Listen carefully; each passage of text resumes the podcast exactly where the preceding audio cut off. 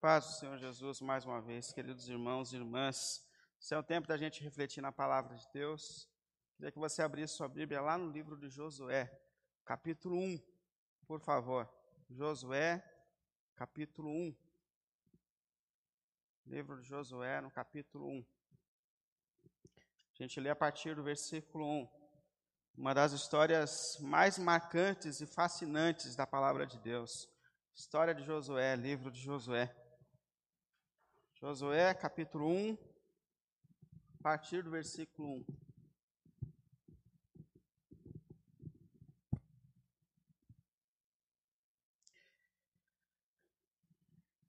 Depois da morte de Moisés, servo do Senhor, disse o Senhor a Josué: Disse o Senhor a Josué, filho de Num, auxiliar de Moisés: Meu servo Moisés está morto.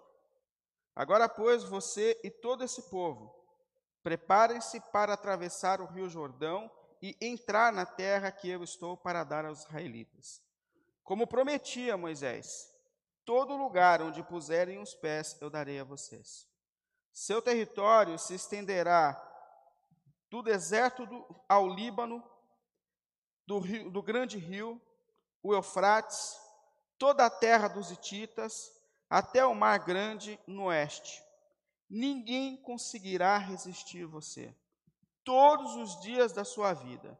Assim como estive com Moisés, estarei com você. Não o deixarei, nunca o abandonarei.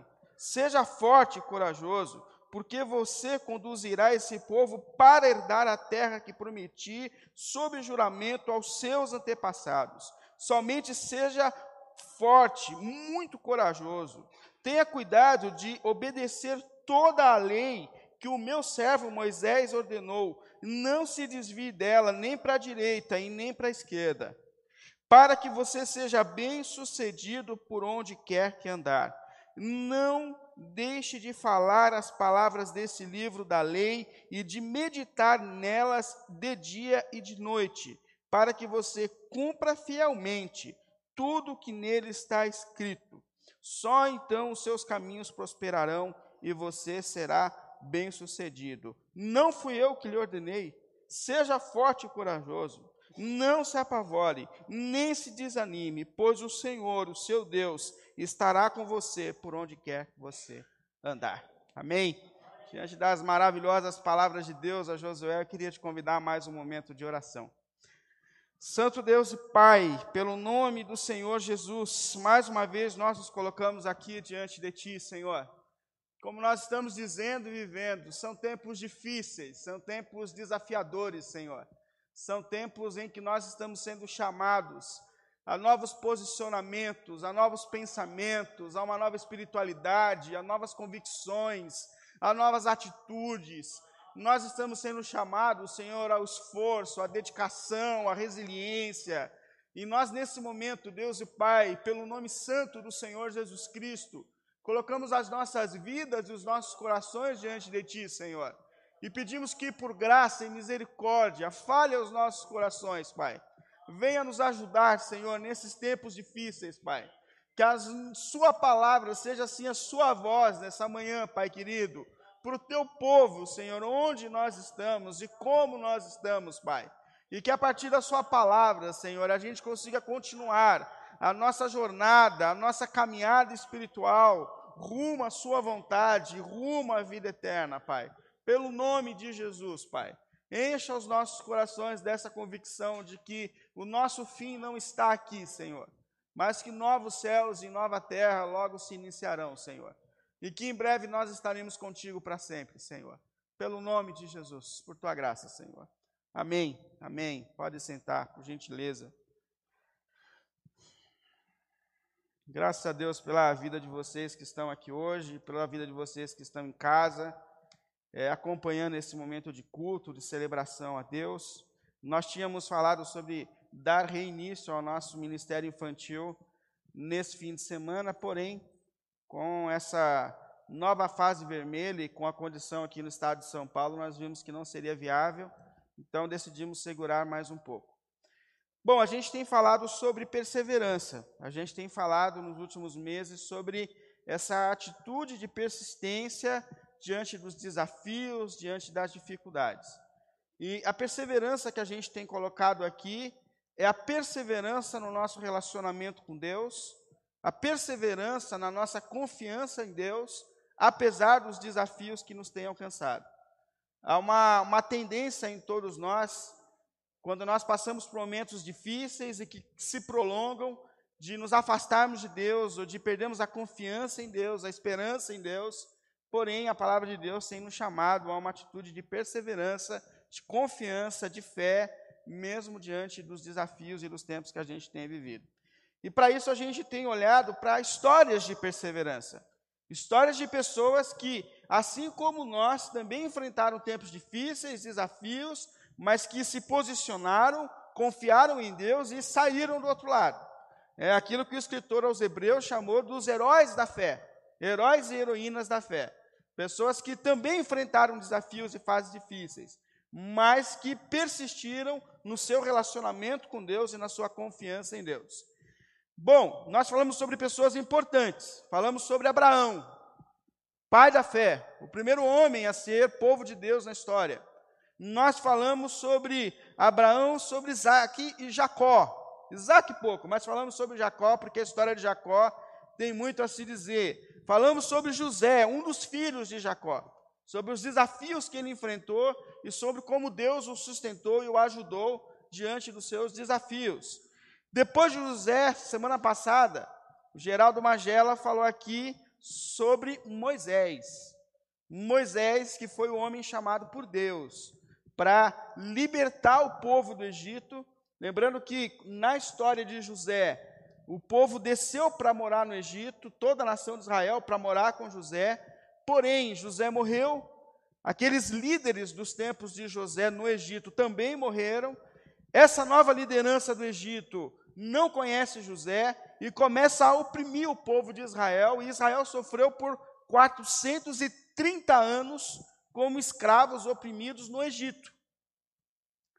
Então, até o momento que Deus levanta Moisés para tirar o povo do Egito e caminhar para uma terra prometida por Deus, onde eles seriam livres, onde eles teriam todos os recursos necessários. Quem conduz o povo a essa terra é Moisés. Porém, Moisés não entra na terra. Difícil, né? Caminhar 40 anos, conduzindo um povo difícil, complicado, em direção a uma terra prometida, mas não entrar na terra prometida. Moisés não entrou e Deus falou: Moisés, não vai entrar. Moisés deu umas titubeadas no meio do caminho, perdeu o controle. Falou: não vai entrar, não vai entrar. Ele até pediu para Deus mudar, não, não, você não vai entrar na terra prometida. Quem vem agora para substituir Moisés nesse momento tão importante da história de Israel é Josué. Momento importante porque a nação caminhou 40 anos na direção da terra prometida. E chega o momento então de entrar nessa terra prometida, de, de desfrutar das bênçãos de Deus. E mas quem vai conduzir agora o povo nessa nova fase é Josué. Josué. E eu queria um pouco te chamar para refletir hoje na história de Josué.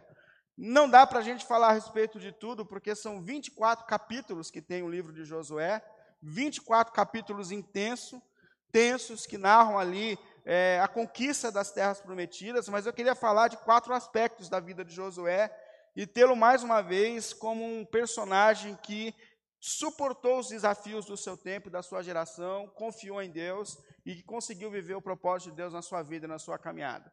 Quatro fases. Primeiro, a fase da vida de Josué antes dele se tornar o grande líder de Israel. Porque ele tem uma história com Moisés antes dele se tornar o grande líder. A história de Josué, quando Deus fala para eles palavras de comprometimento, quando Deus aparece para Josué para falar: escuta, agora é com você, Josué, agora é com você é, a fase em que ele é, então, o conquistador das terras prometidas. Josué não conquistou todas as terras prometidas, mas boa parte foi no comando de Josué que Israel conquistou muitas terras. E também terminar com a maneira que ele conclui a sua vida. Porque no começo da vida de Josué, Deus fala: Eu estou com você. No fim da vida de Josué, ele fala: Eu e minha família estaremos com Deus para sempre. Queria como, olhar como ele foi usado por Deus e como ele reagiu diante desse chamado. Primeira parte, então. é, a história que José tinha antes mesmo de ser chamado para ser o novo líder de Israel.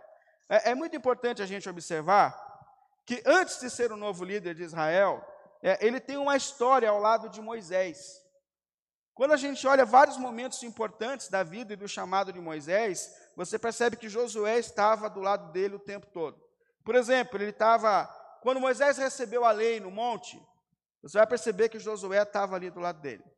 Quando Moisés, por várias vezes, entrava ali na tenda do encontro, onde Deus falava com ele, se comunicava, Josué estava com Moisés. É, nas batalhas que Moisés foi obrigado a enfrentar, tem até aquela circunstância onde Moisés está lá em cima do monte, com as mãos estendidas, intercedendo pelo povo, mas quem está no vale lutando pelo povo é Josué. Quem está no comando é Josué. Portanto, ele tem toda uma história ao lado de Moisés no seu ministério. 40 anos de história ao lado de Moisés. Isso é importante porque mostra que, quando ele foi chamado por Deus, ele já conhecia muito esse povo. Sabia que era um povo inconstante, sabia que era um povo reclamão, sabia que era um povo saudosista. Ah, o tempo do Egito, como era bom. Era, não era bom no Egito. Ah, mas como era bom. Esse negócio é meio parecido com a igreja, assim, falar a verdade. Ah, naquele tempo. Eu vi até essa semana um pastor de 70 anos falando assim: eu, eu não aguento o espírito saudosista da minha igreja, porque eles ficam falando assim para mim: ah, naquela época, mas o pastor tem 70 anos, ou seja, não é o mal da nossa geração. Então vai ser, ah, ele já sabia como esse povo era, já sabia como ele contava as histórias antigas, já sabia. E é importante a gente perceber que antes dele ser chamado para ser líder, ele acompanhou um líder. Ele tinha uma história do lado de um líder. Por que, que eu acho isso importante? Porque eu percebo que isso é importante. Porque mostra como são levantadas lideranças espirituais na igreja. Lembra quando o apóstolo Paulo fala assim, lá em Timóteo 5, 22, olha, não imponhas as mãos precipitadamente sobre alguém. Isso é, não dê a alguém autoridade espiritual antes da hora. Um pouco antes, no capítulo 13, ele fala assim: olha, que não sejam neófitos, ou seja, que não sejam recém-convertidos ou recém-chegados na igreja, esses que vão exercer liderança. Porque assim como Josué teve uma história ao lado de Moisés, aqueles que são chamados para ser líderes da igreja também precisam ter uma história na comunidade local. É, igrejas sérias, elas levam esses critérios em conta. Você, segundo a Bíblia, você tem que conhecer a família, você tem que conhecer a história do líder, você tem que conhecer os filhos do líder, não é do dia para a noite que você dá a alguém uma autoridade espiritual. Percebe que Josué, por 40 anos, esteve ao lado de Moisés, percebendo, conhecendo, experimentando. Eu digo que, não que eu estivesse preparado, mas eu tive um privilégio muito grande na minha vida ministerial, quando eu vim agora para o Ministério Integral, eu fiz um ano. É, porque antes de eu me tornar pastor efetivo, Eu caminhei ao lado de pastores mais experientes que eu. Já estava aqui na Paulistana Leste há oito anos, com gente melhor do que eu, que não é muito difícil, e com gente mais experiente do que eu. E eu estive lado a lado, vendo eles planejando, se frustrando, o, o, começando e parando no meio do caminho. Eu vi eles sendo abatidos, eu vi eles tendo palavras de desânimo, eu vi eles voltando abatido para casa, eu vi eles tendo que repensar tudo. Então, assim, quando eu vim para o ministério, eu digo, Deus foi muito misericordioso comigo porque Ele deixou que eu caminhasse também ao lado de pessoas e visse como é a igreja, como é o ritmo. Não que eu não sofro, eu sofro do mesmo jeito. Mas pelo menos você já vê como que é mais ou menos. E Deus também deu a Josué essa graça diante, é, antes dele se tornar um líder, ele, ele perceber e ter essa experiência também ao lado de um líder forte, experiente na história de Israel. Mas um segundo momento importante da vida de Josué, antes dele ser chamado para o ministério, é quando ele é enviado com os doze espias de Moisés. Vocês lembram disso? Antes de Moisés começar a pensar em invadir a terra, Deus falou para ele: envie espias à terra de Canaã para perceber a terra, para olhar os desafios que vocês vão enfrentar, para olhar o tamanho das pessoas que tem lá, para olhar como que seria uma estratégia de invasão. E Moisés fez isso, enviou doze homens. Meu irmão, minha irmã, quando eles voltam para casa, dez, dez dos doze voltam completamente desanimados. Eles voltam e falam: vocês não têm noção, a terra é boa, é muito boa, mas os caras que habitam lá são enormes, gente boa de guerra, sem chance da gente vencer. Caso perdido, não tem condições da gente conseguir vencer esse desafio. E eles não só voltam desanimados, como espalham para toda a nação de Israel esse comentário. Gente, luta perdida. Nós não somos pessoas de guerra. Não, não, nós, nós éramos escravos. O povo de lá é grande, é de guerra, tem armamento, sem condição, e eles espalham pelo povo uma tristeza, e o povo entra em pranto, e o povo já quer pegar Abraão, ah, é, Moisés de novo, quer pegar Arão, e. Não, não, missão perdida. Quem dera nós tivéssemos ficado no Egito. Porém, dois dos doze, dois dos doze voltam dizendo: não, não. Caleb e Josué. Caleb e Josué dizendo: não, não, se o Senhor está conosco, é possível. Se o Senhor está do nosso lado, é possível. É possível. E, e, quando eu li isso aqui essa semana de novo, eu confesso que Deus falou muito comigo a respeito disso. Primeiro, sobre o cuidado que a gente tem que ter a respeito dos nossos comentários. Porque a gente tem uma capacidade de espalhar tristeza e desânimo com as nossas palavras e com os nossos gestos. Até digo aos irmãos, tenho dito bastante isso, que a gente tem que tomar muito cuidado, por exemplo, com esse período da igreja, porque muita gente avalia a igreja só pelo culto. Então eu falei assim: ah, o pessoal não veio para a igreja hoje, está todo mundo mal. Calma, gente, calma, porque existem pessoas que pegaram Covid aqui na igreja. Existem famílias inteiras que pegaram Covid na igreja. Existem pessoas que estão com pessoas fragilizadas dentro de casa com problema de saúde, que têm medo de pegar Covid e passar para essa pessoa. Existem pessoas que estão passando por momentos financeiros apertados. Então a gente tem que tomar muito cuidado, porque a gente às vezes coloca palavras de desânimo. E as pessoas abraçam palavras de desânimo, e o desânimo é inflamado sobre os ambientes. E uma outra coisa que eu percebi aqui que é muito importante, que eu acho que foi muito importante para mim, é como a gente tem que ter discernimento a respeito das vozes que se achegam a nós. Porque vamos falar a verdade, uma coisa que joga a gente para baixo são palavras. São palavras que chegam a nós. E como isso nos fere, e como isso nos desanima. E a gente, quando olha para esse contexto, a gente percebe que 10 pessoas, esse é mais de 80%, não fiz a conta, deveria ter feito, mas mais de 80% das vozes disseram não vai ser possível, vai dar tudo errado, porém poucas pessoas disseram é possível, e essas poucas pessoas eram a voz de Deus, eram a percepção de Deus. Como a gente precisa é, ter sensibilidade para escutar aquilo que estão falando aos nossos ouvidos e discernir o que é voz de Deus ou o que não é voz de Deus, porque muitas vozes não são vozes de Deus. E a gente tem que ficar atento a isso, porque por vezes nós somos jogados para baixo por causa de vozes que não vêm da parte de Deus. Mas umas coisas importantes. Primeiro que a gente aprende aqui com a história de Josué. Ele é um líder que tinha uma experiência como se levanta líderes para a igreja. Ele teve história, ele teve uma história ao lado de Moisés, ele, ele, teve discernimento, ele teve coragem, e quando ele é chamado por Deus, ele tem todo um contexto ao lado na condução desse povo para ser o novo líder. Segunda parte de Moisés, da, da vida de Josué, é quando ele tem o chamado pessoal de Deus. É quando Deus olha para ele e fala assim: ô, Josué, agora é com você. Se você olhar aqui no texto que nós lemos, no capítulo 1, ele diz, Deus diz assim para Josué.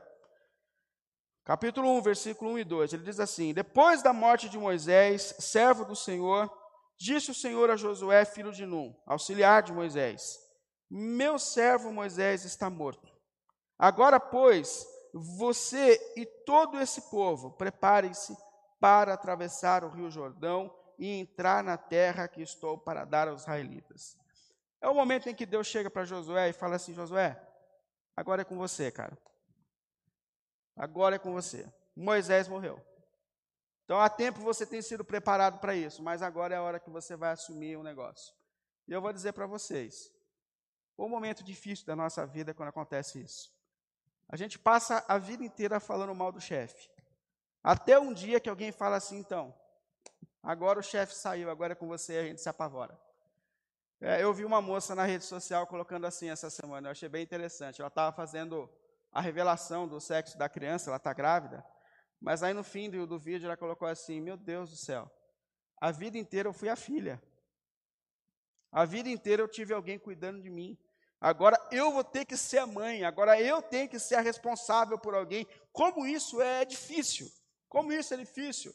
Porque a nossa tendência, se nós pudéssemos, nós sempre estaríamos escondido, escondidos atrás de alguém que assumisse a responsabilidade por nós.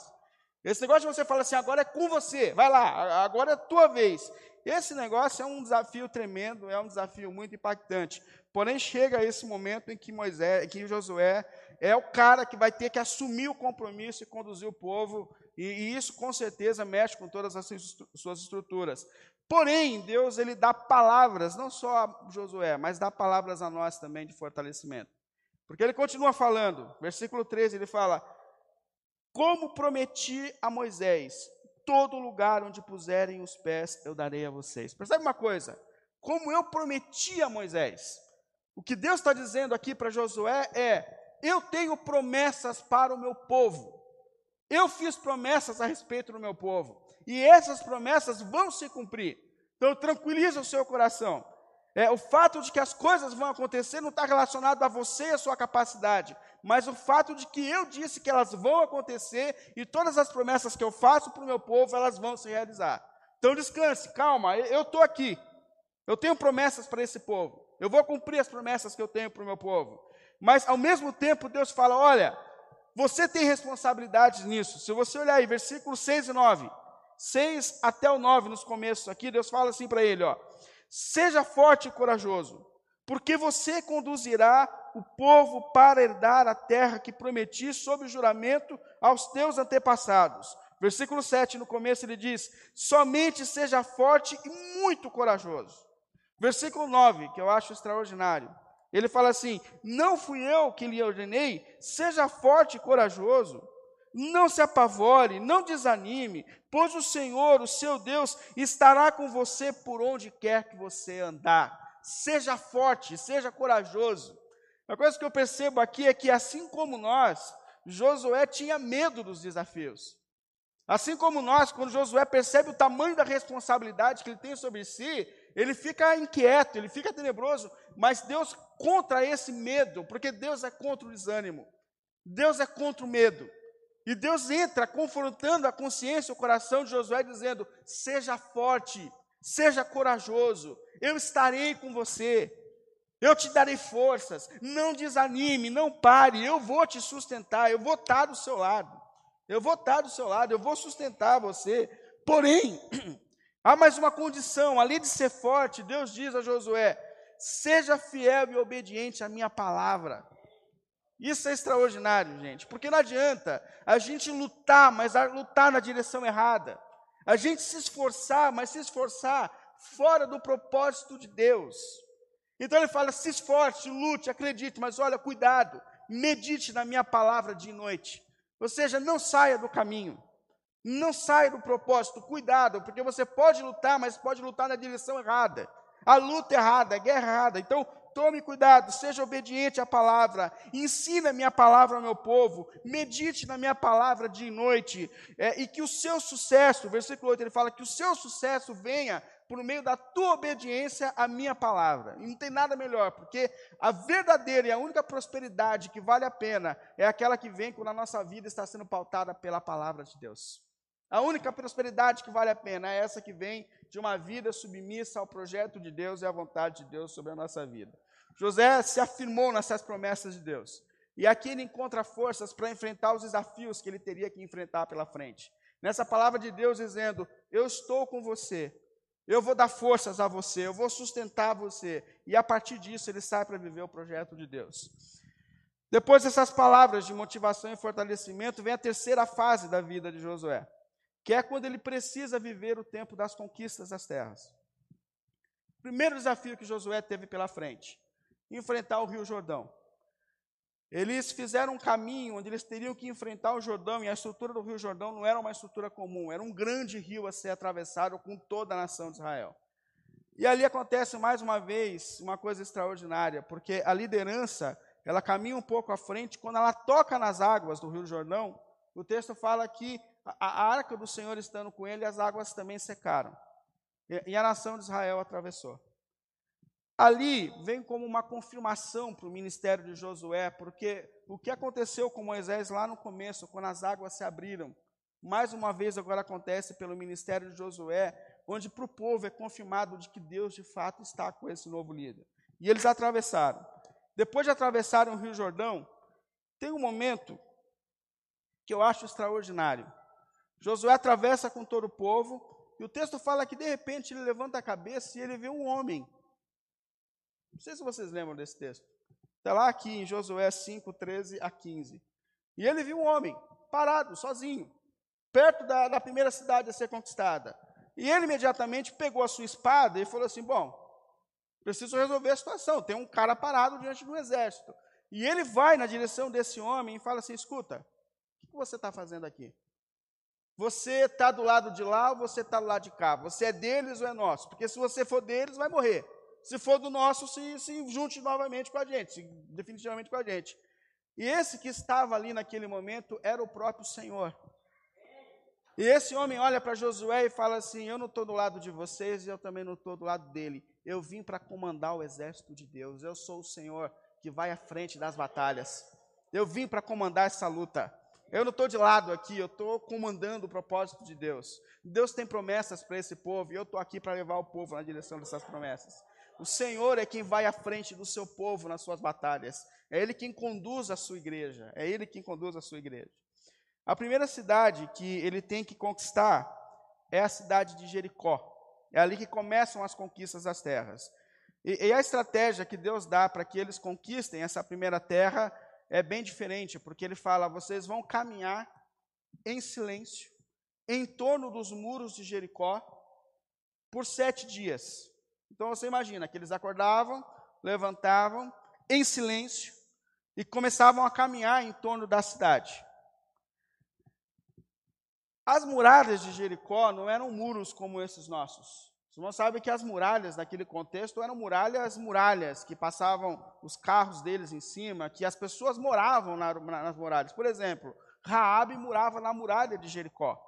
Então eram muralhas, não era uma muralha, eram muralhas. E o povo, sem entender muito bem, começa a obedecer, eles saem pela manhã, dão as voltas, dão a volta pelos muros, no fim do dia voltam para casa. Dia 2, dia 3, e eu começo a, a pensar na, na mentalidade do povo. Bom, a gente está aqui rodando para lá e para cá, não tem nada acontecendo, é, e eu não estou vendo nada acontecer, e eles fazem como Deus mandou, toca a corneta no final do dia, eles voltam.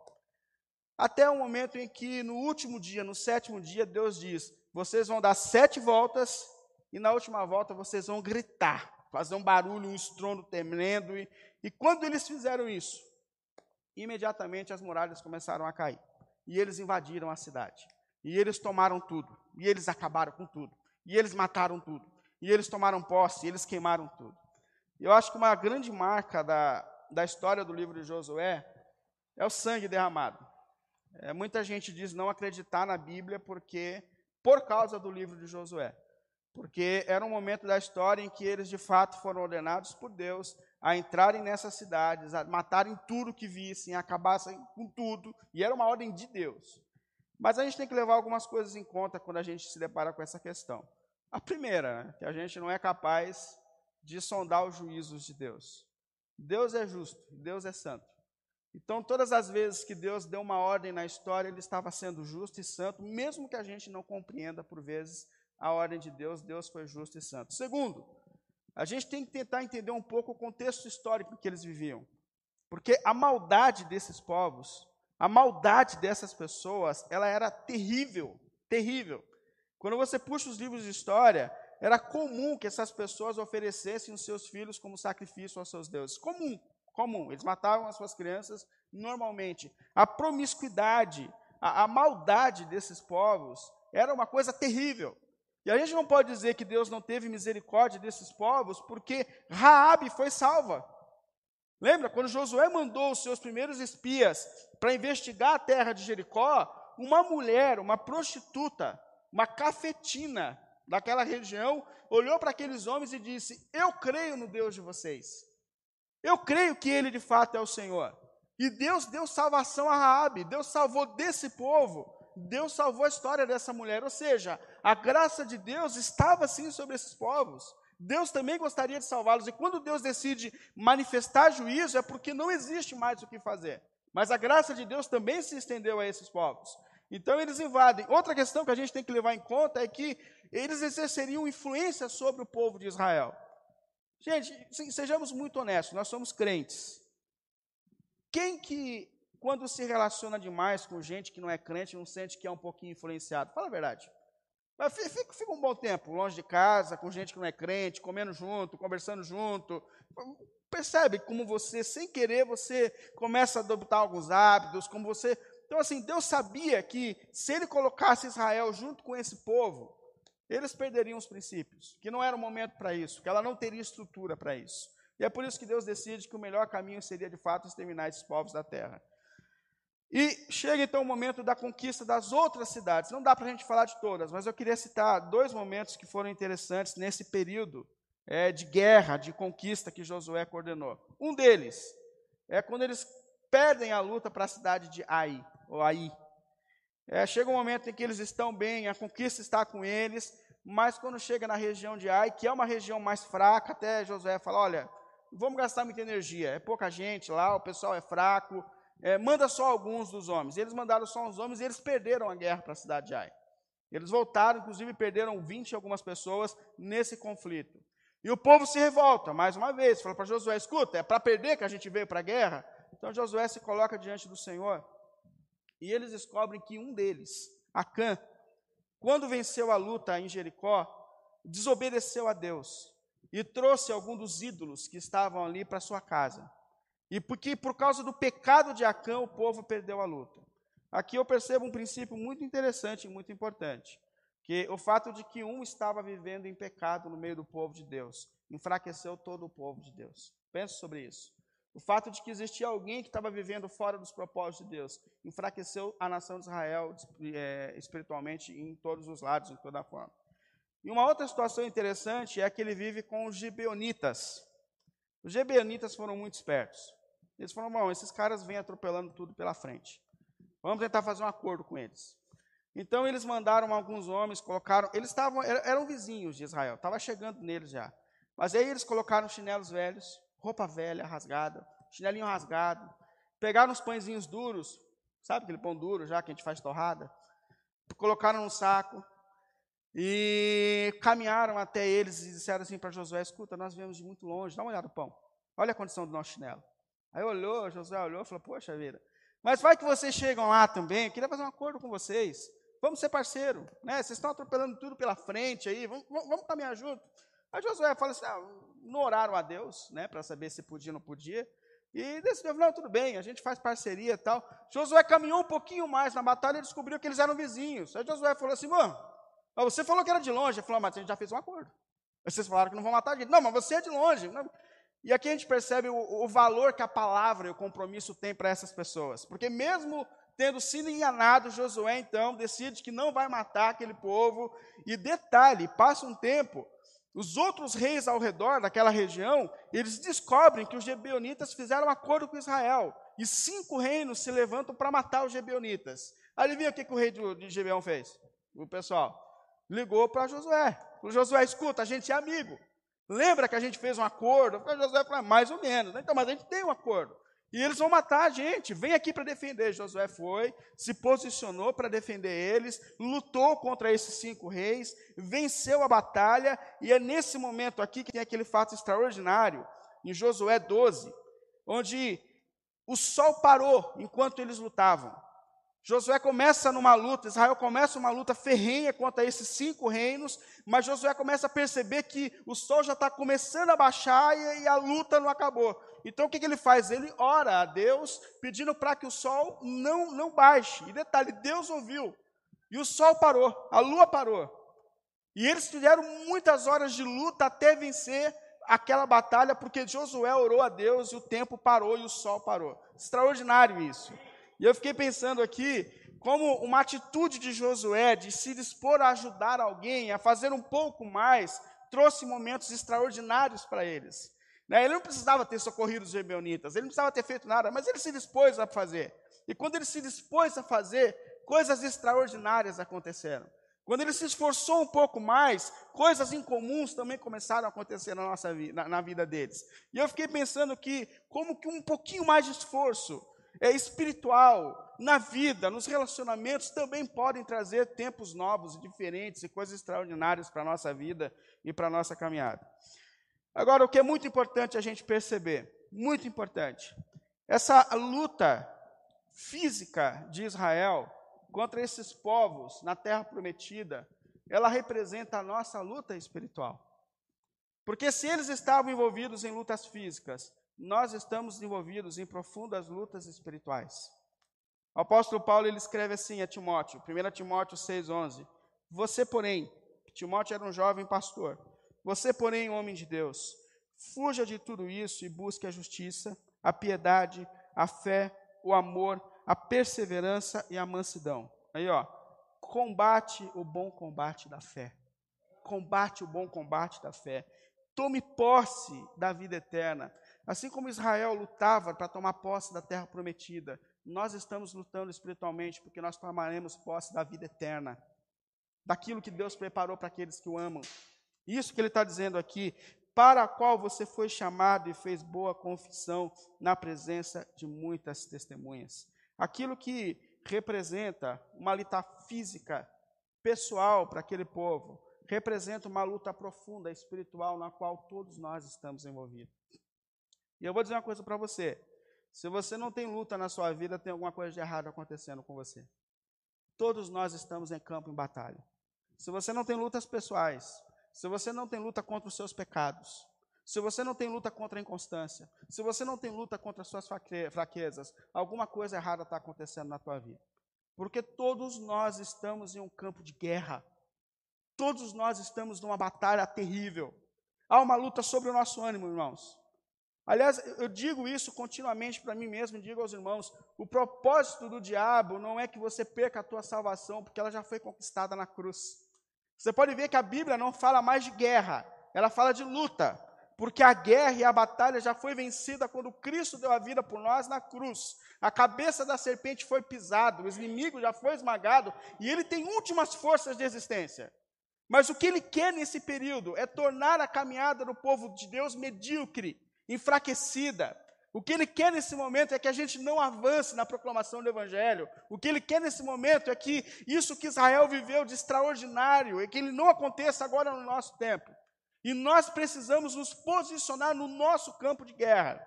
E o nosso campo de guerra é a nossa oração, é a nossa vida, é a nossa caminhada espiritual. É Paulo dizendo assim: olha, a luta de vocês não é contra carne e sangue Israel lutou contra pessoas, vocês lutam contra hostes dos espirituais do maligno nos lugares celestiais. A luta de vocês é contra o império das trevas. Mas aí ele fala: fortaleçam-se no Senhor e no seu forte poder, porque se é espiritual, só o Senhor é capaz de nos dar forças. E é aqui que nós estamos sendo chamados à perseverança a perseverança no nosso relacionamento com Deus, a perseverança nas nossas orações, esse tempo que nós estamos vivendo é um tempo para a gente viver mudanças. Mudança nos nossos hábitos devocionais. Irmãos, não é para a gente sair por aí procurando igreja aberta para encontrar alguém que ore por nós, para encontrar alguém que pregue por nós, para encontrar alguém que leia a Bíblia por nós, para encontrar alguém que seja crente por nós. Não, não. Deus está chamando a gente para que a gente, de fato, desenvolva a nossa vida e a nossa caminhada espiritual. É o tempo da gente assumir as rédeas da nossa caminhada espiritual. Não procure mais alguém que faça por você. Seja você servo de Deus. Fortaleça-se você no Senhor e no seu poder. Esse é um tempo de novos tempos, gente. Sabe, a gente não pode passar por essa fase clamando: ah, meu Deus, eu quero que os cultos voltem. Não, não. Deus quer mudar a gente. Não é o culto, é a gente. Porque Deus está preocupado com o que a gente tem feito de segunda a sexta. Deus tem visto, Deus sabe de todas as coisas. E a nossa luta ela é espiritual, a nossa luta é diferente. Eu tenho lutado na minha casa para criar novos hábitos. Chamar a minha família para oração. Eu não estou procurando de domingo uma igreja para eu assistir. Eu estou procurando me reunir com a minha família e orar com ela. E, eu, e olha, não é fácil. Eu tenho um menininho de seis anos. E ele fala para mim assim, pai, de novo orar. Esses dias ele olhou para mim assim, que ele acorda, né, e ele vai lá no quarto, eu estou orando, aí ele volta. Eu escuto só os passinhos dele. Eu falo, não vou falar nada, eu continuo orando. Aí esses dias eu terminei de orar e falou assim, pai, para que ficar tanto tempo orando? Para que ficar tanto tempo em oração, assistindo meu desenho? Você, não sai da oração, pai. Eu queria um mamar. E você não termina essa oração. E eu falo, Senhor, filho, vamos orar com o pai? Vamos orar com o pai? Ah, pai, de novo. E a gente ora. Mas sabe o que incrível que pareça? Essa semana o Vitor me chamou duas vezes para oração. Novos hábitos começam a surgir para a nossa vida. Pela manhã ele falou, pai, esquecemos. Vamos orar? Eu falei, vamos, senhor, vamos orar. Ontem à noite ele falou, pai, desceu, eu estava estudando aqui, terminando de fazer a pregação. Aí ele, não, ele subiu, foi lá no quarto com a bibliazinha dele e falou assim, pai, vamos fazer aquela leitura que você faz, vamos cantar e vamos orar. Eu falei, vamos, filho, vamos orar. Esse é o tempo de novos hábitos para a nossa vida, irmãos. É, esse é o tempo da gente se conscientizar dessa luta espiritual que nós estamos vivendo e enfrentando. Esse é o tempo da gente assumir compromissos pessoais e íntimos com Deus. Mudanças têm que acontecer nas entrelinhas da nossa vida. Não adianta a gente mudar de prédio, não adianta a gente mudar de ambiente enquanto as mudanças não começarem dentro de nós, na nossa maneira de ser, no nosso desejo de buscar o Senhor. E a vida de Josué é marcada por uma última parte, que eu finalizo, que é o momento em que ele assume um compromisso com Deus. Lembrando que no começo da sua jornada, ele tem palavras de fortalecimento de Deus à sua vida, ao seu coração, dizendo: Moisés, eh, Josué, eu estou com você. Por onde você andar, Josué, não desanime, não pare, eu vou estar com você. Fortaleça, seja corajoso, não deixe o desânimo invadir a tua vida, porque eu estarei com você. Mas chega um momento, então, que Josué conclui o seu chamado da sua vida. É o fim da sua jornada. E ele chama a nação de Israel, e ele fala assim, Josué 24, 14. Se, porém, não lhes agrada servir ao Senhor, olha que palavras fortes essas. Se, porém, não lhes agrada servir ao Senhor, vocês precisam tomar uma decisão. Escolham hoje a quem vocês irão servir. Vocês têm que escolher, José está dizendo. Vocês vão continuar com Deus que libertou vocês ou vocês vão realmente amar o mundo que está ao redor de vocês? E quando ele fala aqui de outros deuses, ele fala de uma realidade que alcança todos nós. Todos nós temos outros deuses. É o dinheiro, é o corpo, é a família, é o filho. Todos nós temos outras prioridades que colocamos no lugar de Deus. Mas ele fala assim: ó, escolham hoje a quem vocês vão servir. Escolham hoje a quem vocês vão servir. Se é os seus deuses que os seus antepassados serviram, além dos Eufrates, aqueles deuses que vocês tinham antes, ou os deuses dos amorreus, ou cujas terras vocês estão vivendo, escolham o que vocês vão fazer da sua vida, mas eu tomei uma decisão, ele fala, eu, a minha casa, a minha família, nós serviremos ao Senhor. Nós tomamos uma decisão aqui em casa, nós vamos servir para a glória de Deus. Não é uma decisão que vem de cima para baixo, mas é uma decisão que vem de dentro para fora. Eu e os meus filhos estamos decididos a viver para a glória de Deus. E eu tenho certeza que esse tem sido o momento em que Deus tem chamado a gente a decisões e a posicionamentos sérios, onde nós precisamos também servir a esse Deus que um dia nos amou. Eu acho extraordinário quando a gente acompanha toda a história de Israel. O que a gente percebe é um Deus gracioso e misericordioso, que começa uma obra lá na vida de Abraão, um homem pagão, de cultura pagã, longe do propósito de Deus, uma família longe do propósito de Deus, mas Deus olha para aquele cara e fala assim: Ó, oh, vou fazer coisas grandiosas na tua vida. E essa decisão de Deus amar Abraão foi a decisão que um dia ele tomou sobre a minha vida e a tua vida. Não existia nada em nós, nada em nós que justifique o amor de Deus por nós. Nós olhamos, nós nos conhecemos nas entrelinhas da nossa vida. Nós não somos dignos do amor de Deus. Mas mesmo assim, Deus foi lá e colocou a mão na nossa história e falou: "Ó, oh, você é meu, você é minha. Eu tenho um propósito para a tua vida, eu tenho planos para a tua história." Mas chega um momento que Deus está dizendo aqui: você precisa tomar uma decisão de viver para a glória e para louvor desse Deus. Josué disse: Eu e a minha casa, nós viveremos para a glória de Deus. E esse é o tempo que Deus tem chamado a gente para tomar essa decisão de viver uma vida além do culto, além do templo, além do dia, para a glória e para louvor de Deus. Para a glória e para louvor de Deus. E eu queria muito que essas mesmas palavras que Deus deu a Josué, se você sai daqui com essa decisão, que elas também viessem sobre o seu coração e sobre a sua vida. Onde Deus diz a Josué: Não fui eu que lhe ordenei, Josué. Não fui eu que lhe ordenei. Seja forte e corajoso. Não se apavore, nem se desanime, pois o Senhor, o seu Deus, estará com você por onde quer que você andar.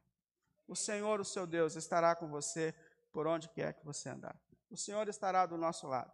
Que Ele encontre nessa manhã corações de fato desejosos de viver para a glória dEle. Que decidem, nas entrelinhas da sua vida, viver para a glória dEle. Mas na certeza de que o Senhor estará com você por onde quer que você andar. Porque Ele é o Senhor da tua vida, Ele é o Senhor da tua história. Amém? Queria te convidar a ficar em pé para a gente orar.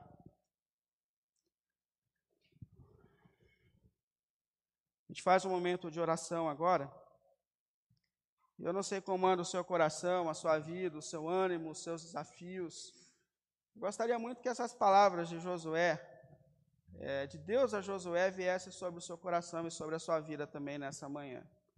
Eu estou contigo, não desanime, não se enfraqueça, eu vou caminhar com você em todo momento, em toda circunstância.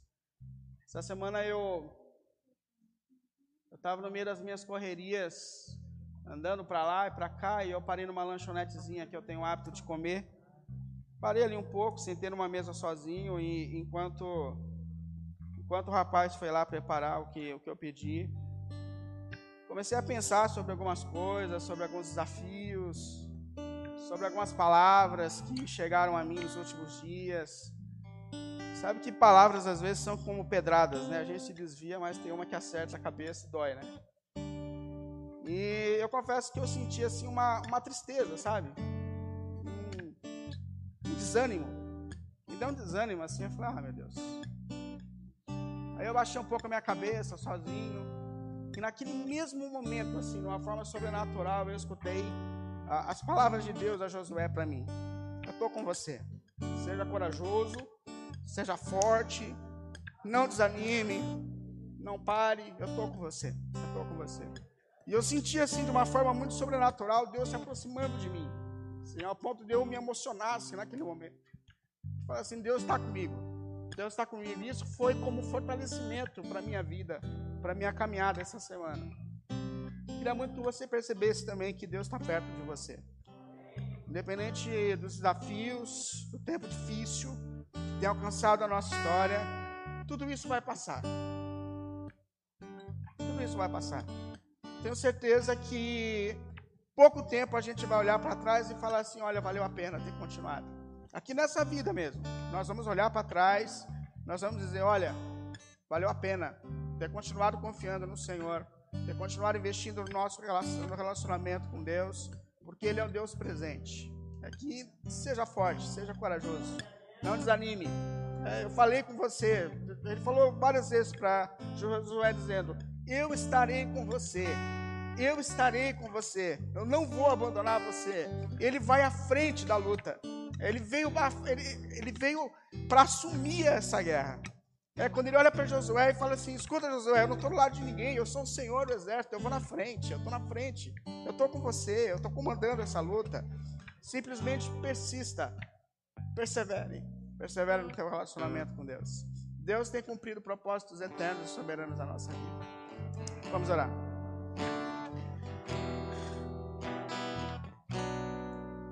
Santo Deus e Pai, por tua graça, por tua misericórdia, Senhor. Em meio às nossas imperfeições, inconstância, Senhor. Tu tens sido o nosso sustentador, Pai. Tu tens sido o nosso sustentador, Senhor. Só estamos aqui ainda porque o Senhor é um Deus presente, que se envolve com todos os momentos e fases da nossa vida, Senhor.